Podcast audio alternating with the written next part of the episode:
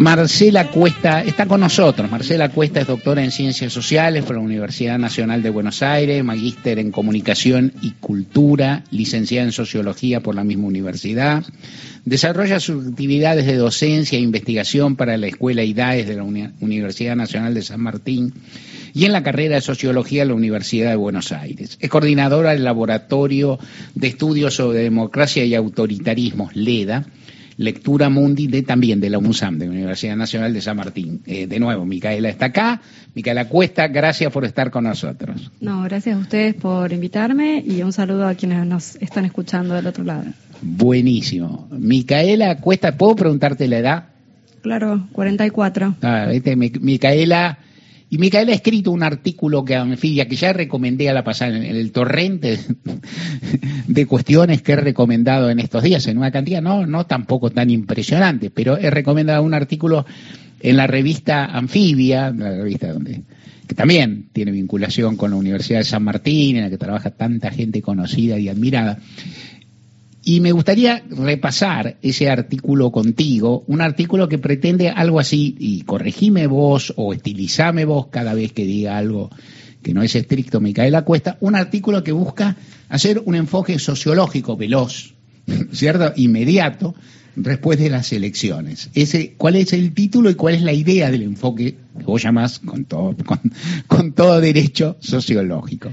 Bueno, empiezo por el título que no fue, que es el que yo había elegido. ahí aparecieron los editores. ¿Quién te editó? Editores que son, que adoro a todos ellos porque son, hacen un trabajo impecable, no tengo nada para decir y siempre mejoran lo que uno hace, etcétera. El título que había elegido yo. El título que elegí yo. no, voy a decir tres. El título que elegí yo fue eh, Antes que romperse uno o una o une, que se rompa todo. Ajá. Eh, que es una de las hipótesis más fuertes, creo yo, del artículo, que venimos trabajando con un grupo de investigadores ¿no? hace tiempo y sobre eso hablaré en un ratito.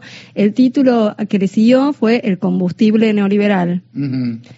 que estaba bien también, porque lo que hace funcionar, creo yo, al autoritarismo social del que somos contemporáneos y partícipes, voluntarios o no, es la subjetividad neoliberal o es la ideología neoliberal entonces, efectivamente, uno podría decir, este, esta forma reaccionaria, reactiva, autoritaria que estamos, que nos espanta hoy, se viene forjando hace muchos años mm. en la Argentina. Eh, la sociedad dio muestras y pistas e indicios de ella hace tiempo, ¿no? Algunos más espectaculares que otros, pero están presentes con pedidos de punitivismo, con eh, pedidos de mano dura, con desplazamientos en las ideas de justicia social, eh, con justificaciones aberrantes de la desigualdad, con la ideología meritocrática. Y el último título, y lo ordené así un poco a propósito de esta respuesta espontáneamente, el último título, es, el título era Lo que cruje es la democracia. Eh, y creo que es bastante acertado porque me parece que estamos ante una coyuntura eh, global y local, no escapamos al mundo en sus peores versiones de eh, crisis fuerte de legitimidad y de creencia en las instituciones de la democracia. Lo que falta en ese diagnóstico, nos parece a nosotros, y muchas de las cosas que sostengo, las sostengo porque trabajo en un equipo de investigación donde hacemos relevamientos, grupos focales, entrevistas en profundidad.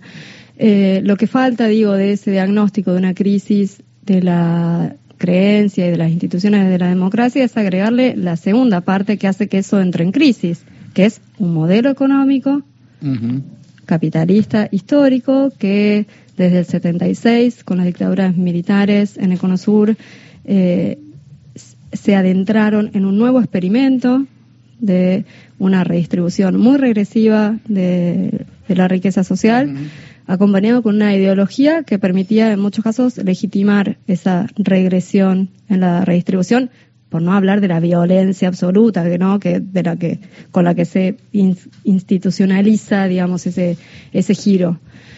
Eh, o sea que los, la temporalidad es muy extensa.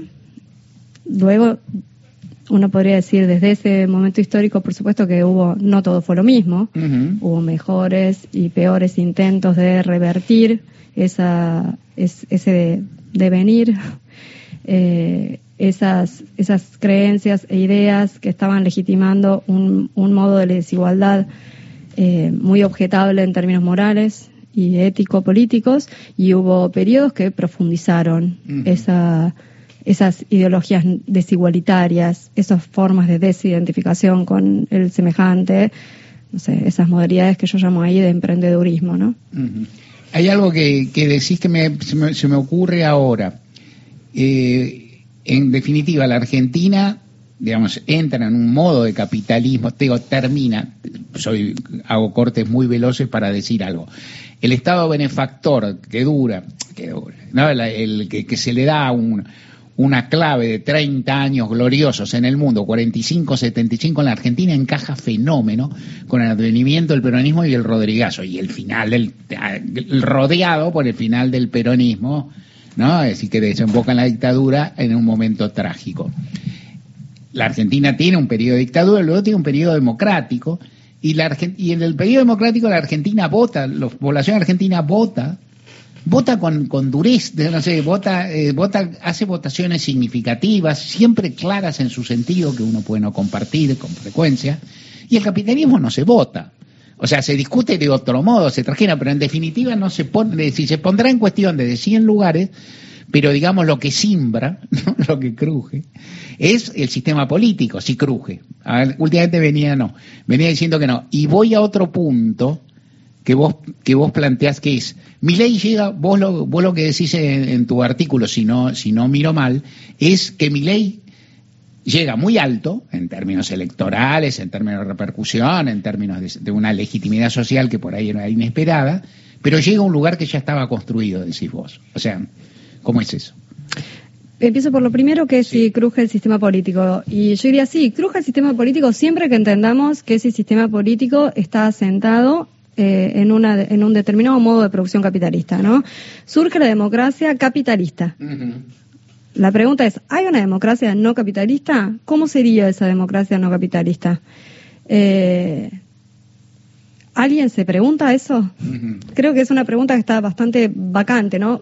No, te, no hemos sabido construir una imaginación democrática por fuera de las de los forceps del capitalismo. Entonces, cuando uno dice cruje el sistema capitalista, cruce, cruje, perdón, el sistema político, para no incurrir en, un, en una falsa antipolítica, habría que decir, y esta es mi perspectiva más sociológica, que lo que cruje es la sociedad sobre la que se sostiene ese sistema y los modos de producción y de reproducción material de la vida que, a los que da lugar ese sistema.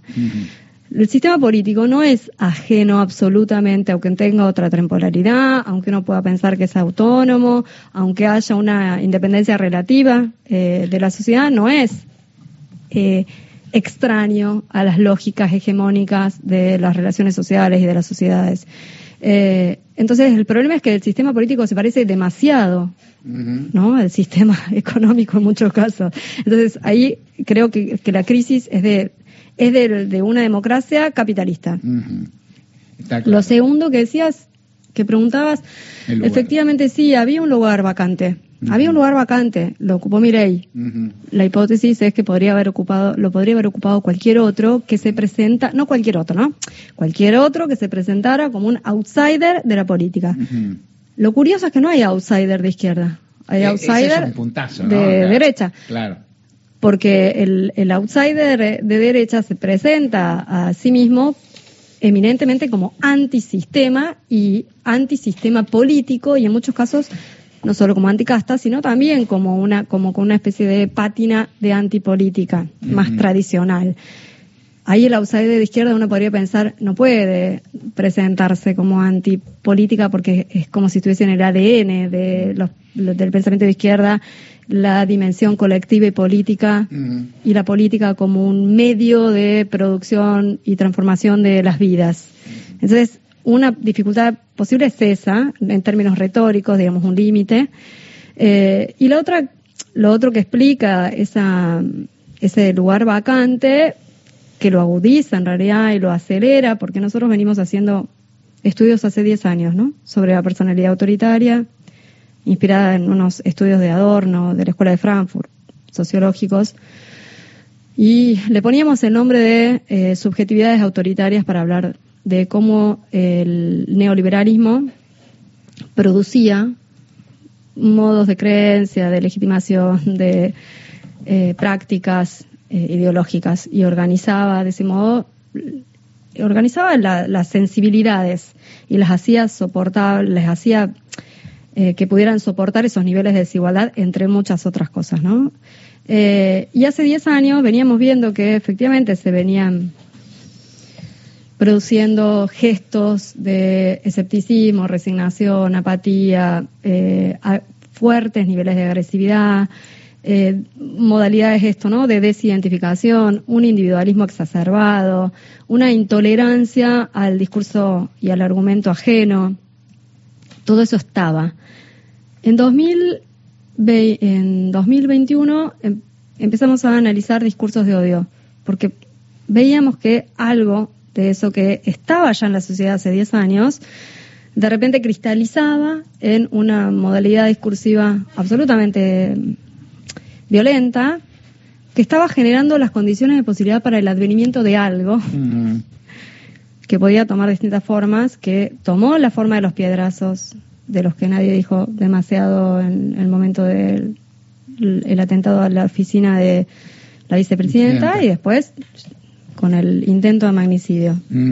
Para nosotros esos fueron como alarmas que venían a explicar una situación que era y nosotros en ese momento intentamos decirlo, es no es contra, lo voy a decir rápido y mal, contra el kirchnerismo.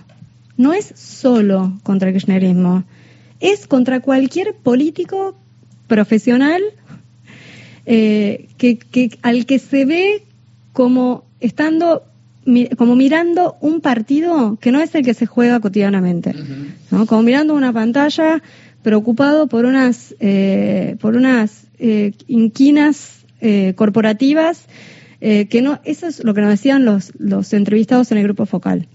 Y eso era transversal, eso era transversal. Eso no nos lo decían solo los votantes potenciales de la de mi ley. Juntos por el Cambio más en ese momento todavía. También nos lo decían votantes de Juntos por el Cambio y también nos lo decían eh, votantes de Unión por la Patria. Entonces, eso estaba ahí, eso estaba ahí y bueno, y, encontró, un lugar. y encontró un lugar para expresarse. Lo que estás diciendo, llevándolo al terreno de una discusión y pensando en ciertos, como decir, pensamientos propios, cercanos, más afines, yo qué sé, es que el discurso de odio no lo inventa un grupo político y lo injerta en la sociedad, más allá que un grupo político lo, lo, trabaja. Hablo, eh, ahora empiezo a hablar de, de, eh, ¿no? de Juntos por el Cambio.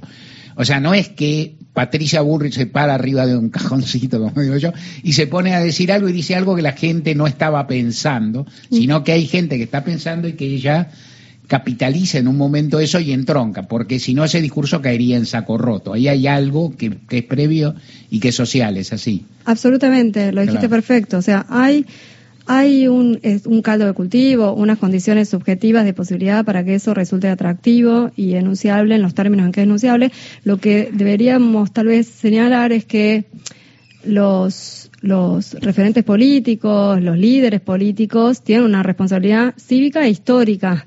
Si el líder político advierte eso, es de una gran irresponsabilidad cívica e histórica hacer un cálculo electoral sobre eso y agitarlo creyendo que va a ir, que va a llevar agua por ese molino. Está claro, está claro. La pandemia.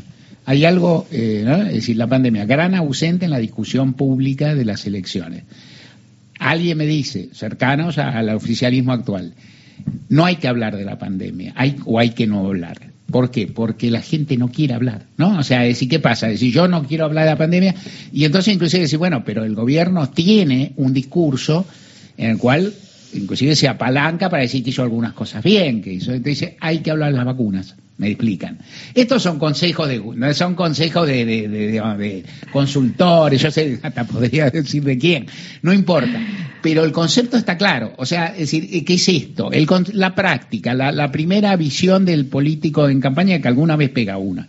Dice, bueno, la gente no quiere hablar de esto, ¿no? Es decir, quiere, quiere salirse de ese tema. Y vos lo que decís en tu o sea, no quiere hablarlo y vos lo que decís en ese artículo es que por ahí no, no, entras en esto, pero sí decís que hay huellas profundas de la pandemia en la sociedad argentina y que también impactan en este escenario y eso sí no es el no es entre comillas no es el capitalismo no es solo el capitalismo no sí para mí obvio nadie quiere recordar ese momento porque queremos queremos olvidar eh, los momentos en los que la pasamos mal. El problema es que eso que uno quiere intencional y voluntariamente olvidar, sigue un trayecto y un recorrido mm. en, en sordina, ¿no? Mm. Silencioso, murmullo o inconsciente, que va erosionando también las, eh, las condiciones subjetivas. Entonces, si los sujetos quieren olvidar, los sujetos, los digo, ahí sí, que cada uno lo arregle con su analista, pero no creo que algo que fue un trauma social mm. eh, no pueda ser explicado, hablado, discutido, puesto en cuestión, problematizado por la sociedad, por la sociedad, y cuando digo por la sociedad digo por todas aquellas eh, instancias comunicativas, ONGs, no sé, las organizaciones que se da a la sociedad civil y también por sus dirigentes. Yo mm. quiero que me consuelen de alguna medida, en alguna medida, ¿no?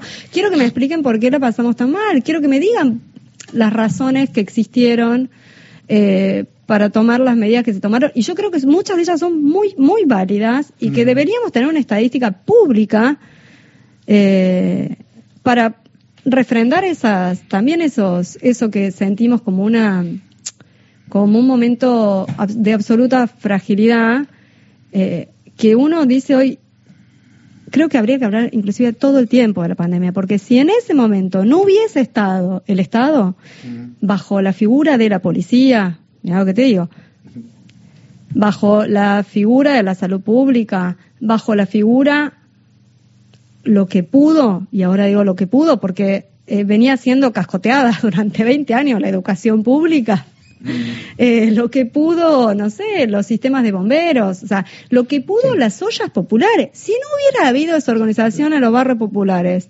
¿alguien se preguntó cuánto hubiera sido el número de muertos? No, no porque sería uno de los primeros muertos de la pandemia, fue una cocinera. Mm. O sea, si uno no, no pone en valor todo lo que sistemáticamente el sistema invisibiliza, que es la interdependencia que tenemos en relación al Estado, en múltiples sentidos. Los negamos, los negamos, los negamos porque es la ideología que, que, que combustiona eso, lo, lo, lo, fagocita.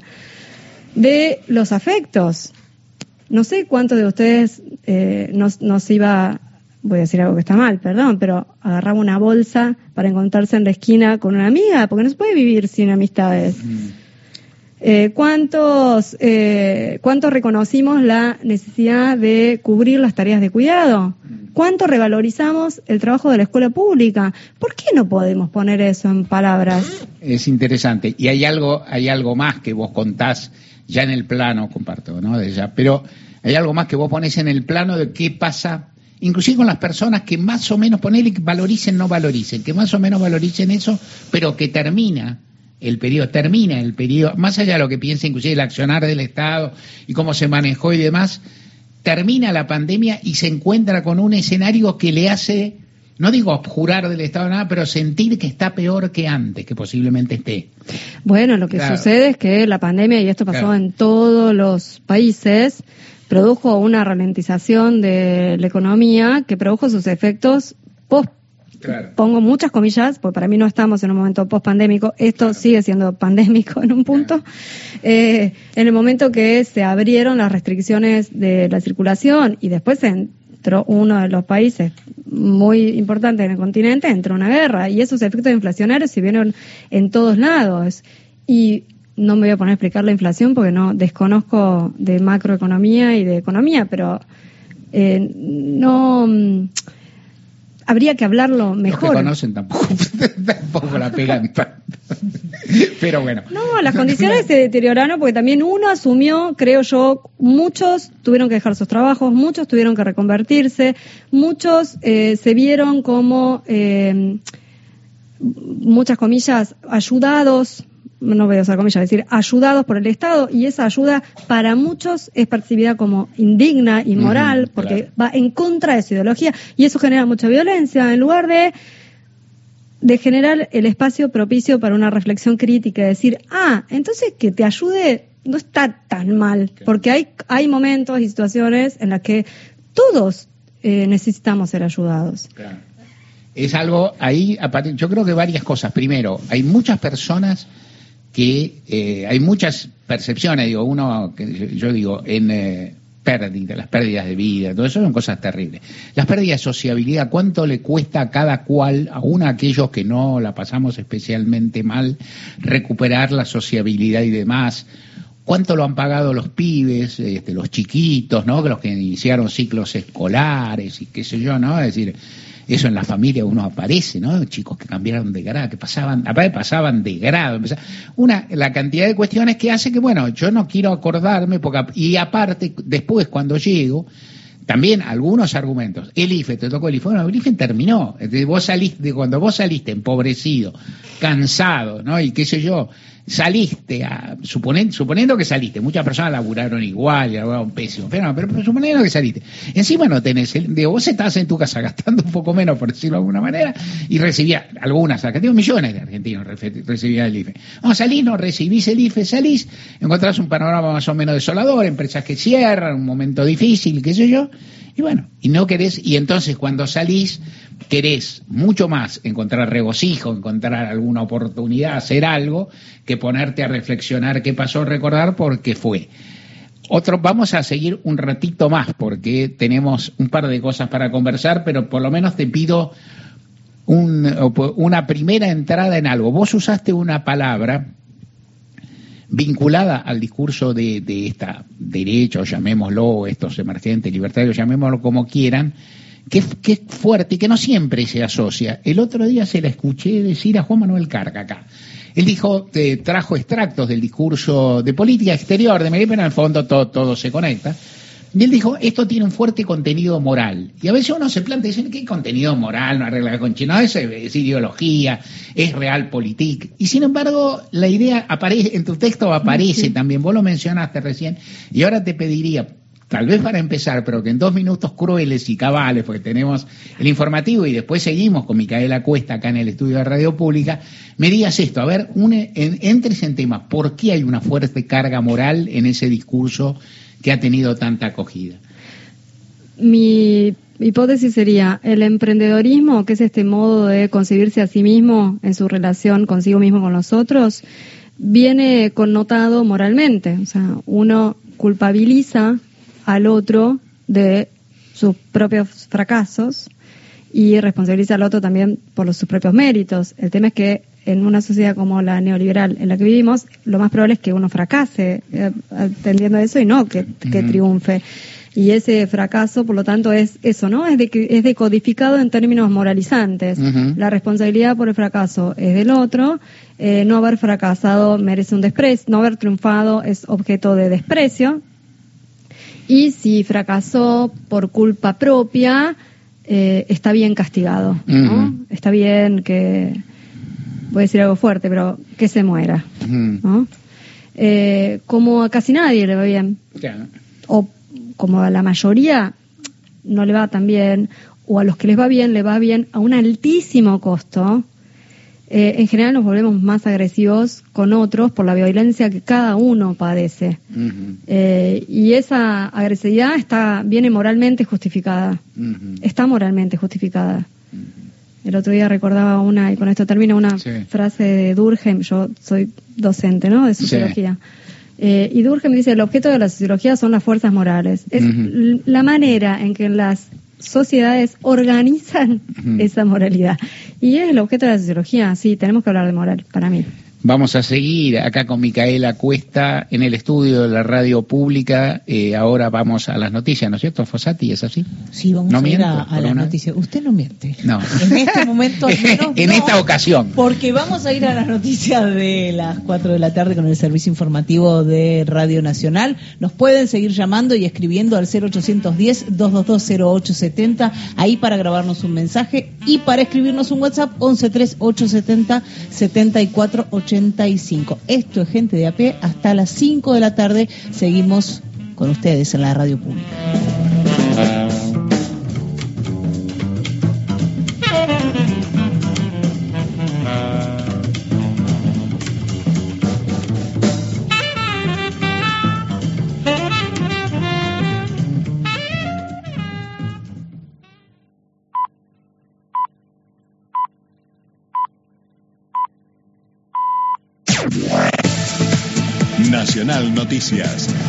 El país en una sola radio.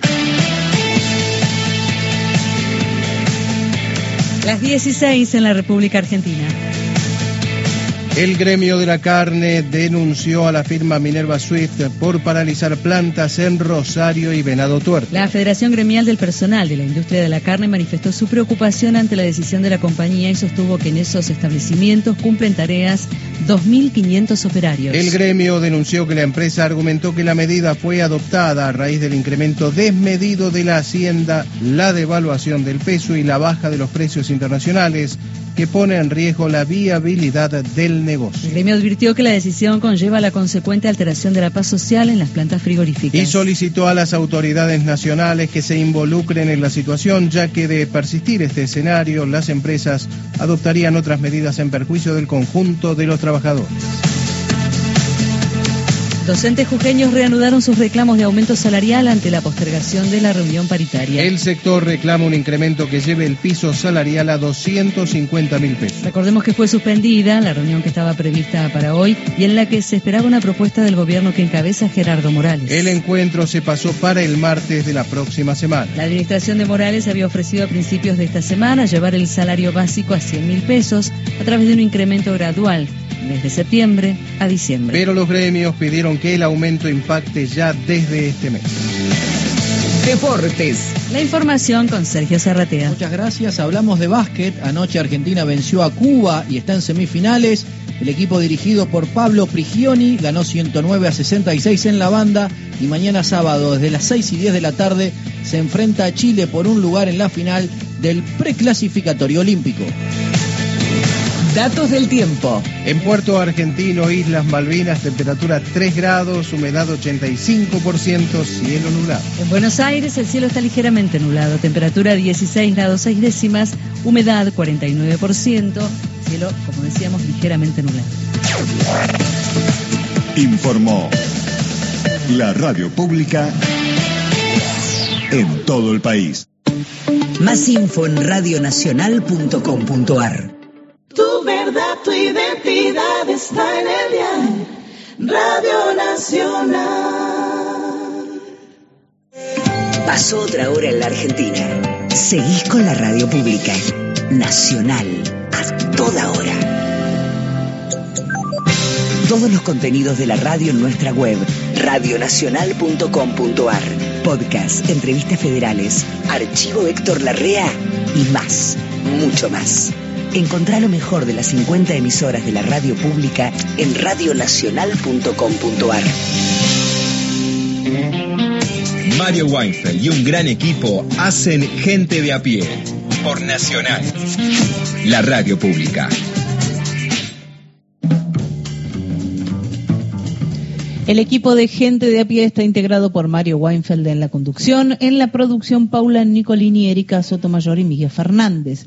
En la operación técnica Sergio Bosco y Pepe Undiano. La misma cantidad de gente que ayer. Sí, sí, impresionante. ¿Están asalariados? No, no, ese, no, no, son, son monotributistas. ¿Y siempre son los mismos. Son monotributistas choripaneros. en el control central de Radio Nacional, Hernán Abella. Las y los columnistas son Lorena Álvarez, Victoria de Masi, Mariana Enríquez. Ah, siguen, siguen.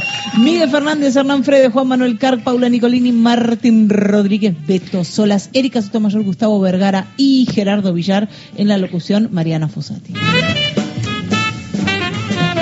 un tramito final con la socióloga, doctora en ciencias sociales, Micaela Cuesta, que está con nosotros.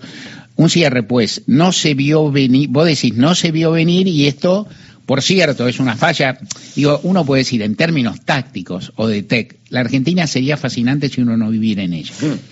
¿No? O sea, pero en términos deportivos, decir, en términos deportivos, se trata una carrera de cuadriga como había en las viejas películas de, que Lorena conoce, ¿no? Viejas, viejas películas de Roma, el circo romano, Benur, que corrían y se pegaban y se hacían trampas y se le pegaban al caballo del otro y qué sé yo, y corren tres y dos se pegan entre ellos.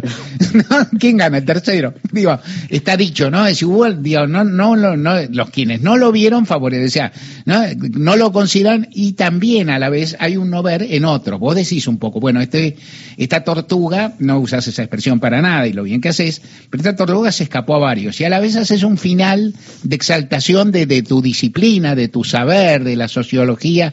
¿no? Puedes decir, bueno, pero si no se lo vino, y vos decís, algo hay que decir, algo tiene que decir todo esto, algo tiene que decir este mundo que también está tan maltratado de varios ángulos, el mundo del saber, el mundo del pensamiento racional, el mundo de los estudios, el, vos decís, yo hice este buen artículo, bueno, decir que bueno, pero es muy bueno. Yo hice este muy buen artículo porque vengo estudiando esto hace mucho tiempo, porque vengo preparando la universidad porque tengo un equipo con el que laburo hace mucho tiempo. Entonces esto me permite decantar un buen artículo. ¿Y la sociología qué en este momento, de acuerdo a lo que vos planteaste en tu trabajo, Micaela Cuesta? La sociología hoy está bastante en declive y estamos compitiendo con neurociencias, estamos compitiendo con psicología, estamos compitiendo con economistas, estamos con, no sé, con politólogos, con periodistas y los respeto absolutamente.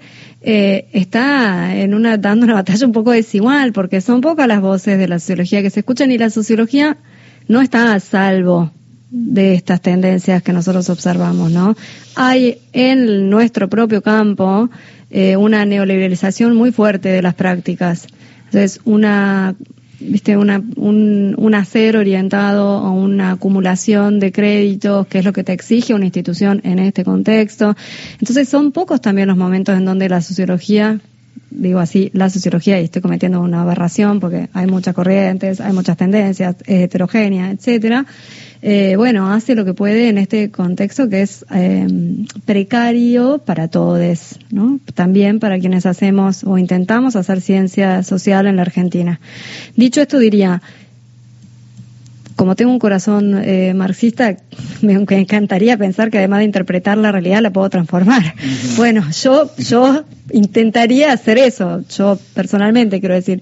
Eh, pero creo que la sociología haría bien su trabajo si pudiera esto, ¿no? Echar un poco de luz sobre esas tramas de, prejuicios, discriminaciones, desigualdades, creencias, formas de legitimación, modos de la relación social que se están, que se vienen forjando y que creo que nuestra tarea es dar cuenta de ellas y, también sería interesante que generar condiciones de escucha para eso. ¿Por qué no se puede escuchar lo que viene de sucediendo? Porque no es tan nuevo.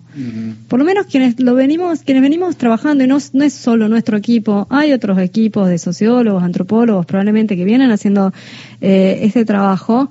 Es como una especie de negación que, que la sociedad finja demencia es comprensible porque tiene que, reproducir sus, sus lógicas, ¿no?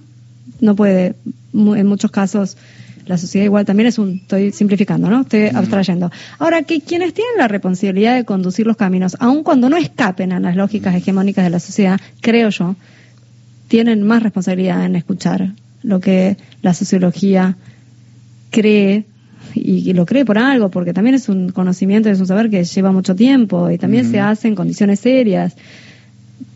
Estamos ante una crisis de esa voz sociológica por falta de credenciales, por otros discursos de competen que compiten y por los propios daños que le ocasiona a la sociología esta sociedad también, ¿no? Entonces, te puedo decir lo que yo creo, ahí lo que cree la sociología, jamás me arrogaría ese, ese derecho.